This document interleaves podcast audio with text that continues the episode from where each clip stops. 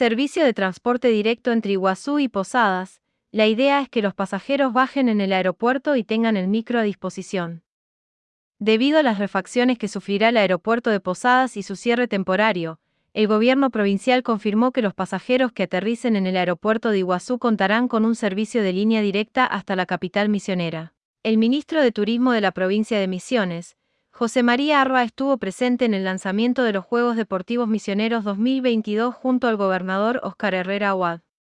Además de referirse al evento en cuestión, dio algunos detalles de la nueva logística para el servicio directo que se implementará entre el aeropuerto de Iguazú y Posadas. Respecto al cierre temporario del aeropuerto de Posadas y la nueva logística en la que se enmarcarán los viajes que llegan a la capital misionera, que a partir del 15 de junio aterrizarán en el aeropuerto de Iguazú. Asimismo, confirmó que el gobierno provincial gestionó un servicio directo para quienes aterricen en el Aeropuerto Internacional Cataratas del Iguazú. Conseguimos una línea preferencial que va a estar a cargo de los pasajeros donde cada persona va a contratar ese servicio pero de manera directa.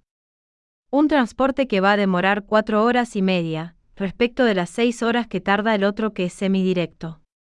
La idea que es los pasajeros bajen en el aeropuerto y tengan el micro a disposición.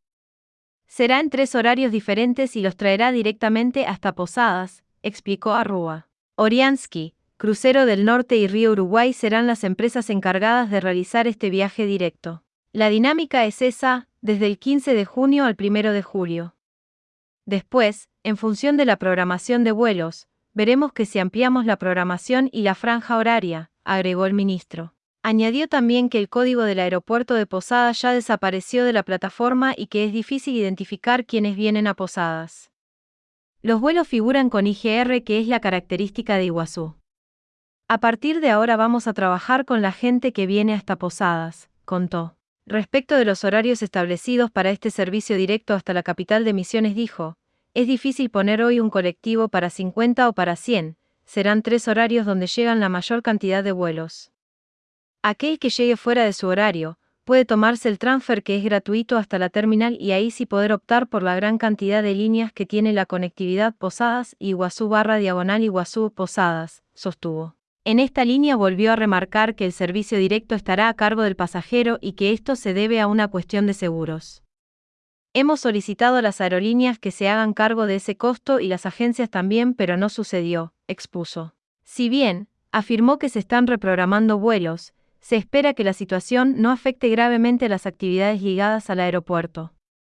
Yo ayer estuve con personal de Ambra, con taxistas de Posadas y no hemos notado que se haya dado una cancelación importante o algo trascendental que impacte de manera negativa para todo el conjunto, aseguró Arrúa. Respecto de la obra en concreto que se realizará en el Aeropuerto Libertador General José de San Martí comentó, es una obra que desde el 2017 veníamos solicitando y que supuestamente se iba a hacer en marzo de este año, después se postergó. Que llegue una obra de nación a la provincia también es importante y no queremos desaprovecharla, agregó el ministro. Por último, confirmó otra medida que beneficiará a los ciudadanos posadeños que viajen a Iguazú y utilicen el estacionamiento del aeropuerto. Los posadeños que dejen los autos en Puerto Iguazú tendrán un costo diferenciado, de 1 a 3 días será del 30%, de 3 a 6 días el 40% y de 6 días en adelante del 50%, cerró José María Rúa.